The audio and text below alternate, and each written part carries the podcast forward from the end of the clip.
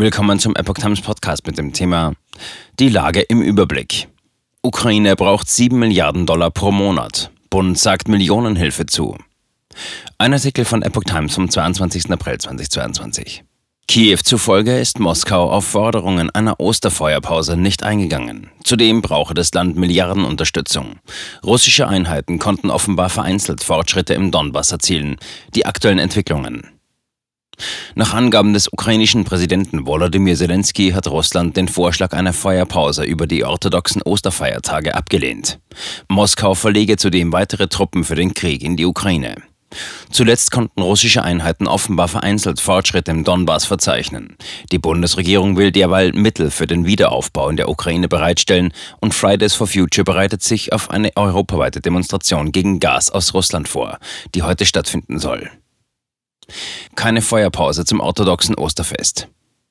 Die Absage einer Feuerpause zum Osterfest der orthodoxen Christen an diesem Wochenende zeige, sagte Zelensky, was der christliche Glaube und einer der fröhlichsten und wichtigsten Feiertage den Führern Russlands gelte. Wir werden aber trotzdem die Hoffnung behalten, die Hoffnung auf Frieden, die Hoffnung darauf, dass das Leben über den Tod siegt, sagte Zelensky. Orthodoxe Christen begehen Ostern in diesem Jahr am 24. April. Sie stellen die größte Glaubensgruppe in der Ukraine. Zelensky. Weiter Widerstand in Mariupol. Zelensky zufolge dauert der Widerstand in der Hafenstadt Mariupol an. Die Stadt widersetze sich weiter Russland, sagte er in der Nacht zum Freitag, trotz allem, was die Besetzer über sie sagen. Russlands Präsident Wladimir Putin hatte die Stadt am Donnerstag für erobert erklärt. Allerdings haben sich in dem dortigen Stahlwerk Azovstal nach russischen Angaben mehr als 2000 ukrainische Kämpfer und ausländische Söldner verschanzt. Sie gingen bisher nicht auf Putins Forderungen ein, die Waffen niederzulegen. Putin ordnete keine Erstürmung, sondern eine hermetische Abriegelung des Geländes an. Laut dem US-Kriegsforschungsinstitut ISW ist es eher unwahrscheinlich, dass durch eine Reduzierung des Operationstempos in Mariupol nun signifikante Kräfte für russische Offensiven an anderen Orten im Osten frei werden. Russische taktische Bataillone hätten im Kampf um die Stadt hohe Verluste erlitten und bräuchten Zeit für eine Verlegung, heißt es in der jüngsten ISW-Analyse. Ein Teil der dort eingesetzten Truppen werde zudem für mehrere andere Missionen gebraucht, darunter die Belagerung des Azov-Stahlwerks oder die Sicherung Bevölkerung der restlichen Stadt. Ukraine. Russische Truppen haben 42 Orte in Donetsk eingenommen. Laut einer Beraterin des ukrainischen Präsidentenbüros haben russische Truppen binnen 24 Stunden 42 Orte in der Region Donetsk im Osten besetzt. Insgesamt kontrollierten russische Einheiten aktuell in der gesamten Ukraine mehr als 3500 Orte, sagte Olena Simonenko in der Nacht zum Freitag im ukrainischen Einheitsfernsehen. Zuletzt waren auch russische Vorstöße in der Region Luhansk gemeldet worden. Tote und Verletzte nach Beschuss in mehreren Regionen. Ukrainischen Angaben zufolge sind in mehreren Regionen im Osten und Süden des Landes mehrere Menschen durch Beschuss verletzt oder getötet worden. In der Region Kharkiv seien zwei Personen ums Leben gekommen, nachdem ein Geschoss in ihr Auto eingeschlagen war. Insgesamt seien am Donnerstag in der Region Kharkiv etwa 50 russische Angriffe durch Artillerie und mehrfach Raketenwerfer registriert worden, sagte der Gouverneur Ole Synjehubov.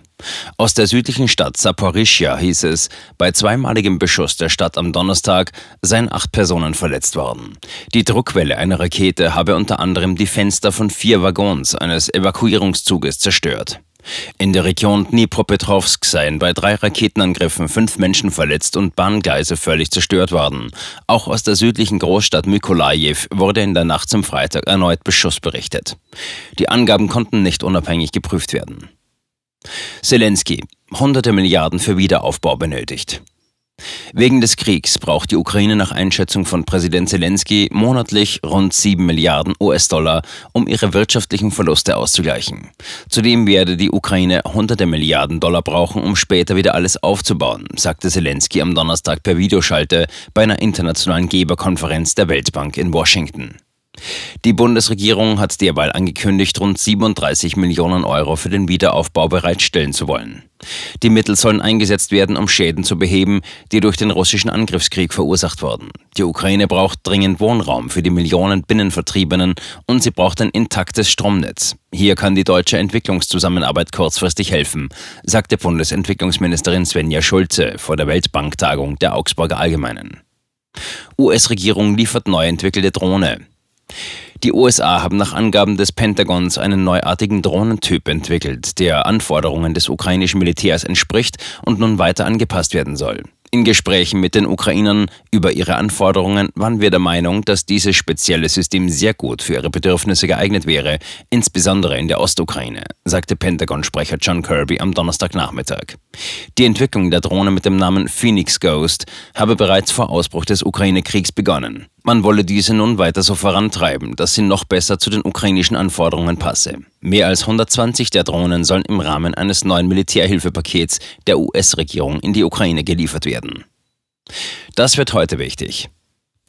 Außenministerin Annalena Baerbock besucht Litauen. Im Zentrum der Gespräche steht die Reaktion von EU, NATO und internationaler Gemeinschaft auf den russischen Angriffskrieg in der Ukraine. Ebenso zur Ukraine-Krise treffen sich die Ministerpräsidenten der baltischen Staaten in Riga. Zudem plant die Organisation Fridays for Future europaweit Demonstrationen für ein sofortiges Ende der Gaslieferungen aus Russland. Kundgebungen sind in mehreren Städten in Polen, Ungarn, Belgien und auch Deutschland geplant.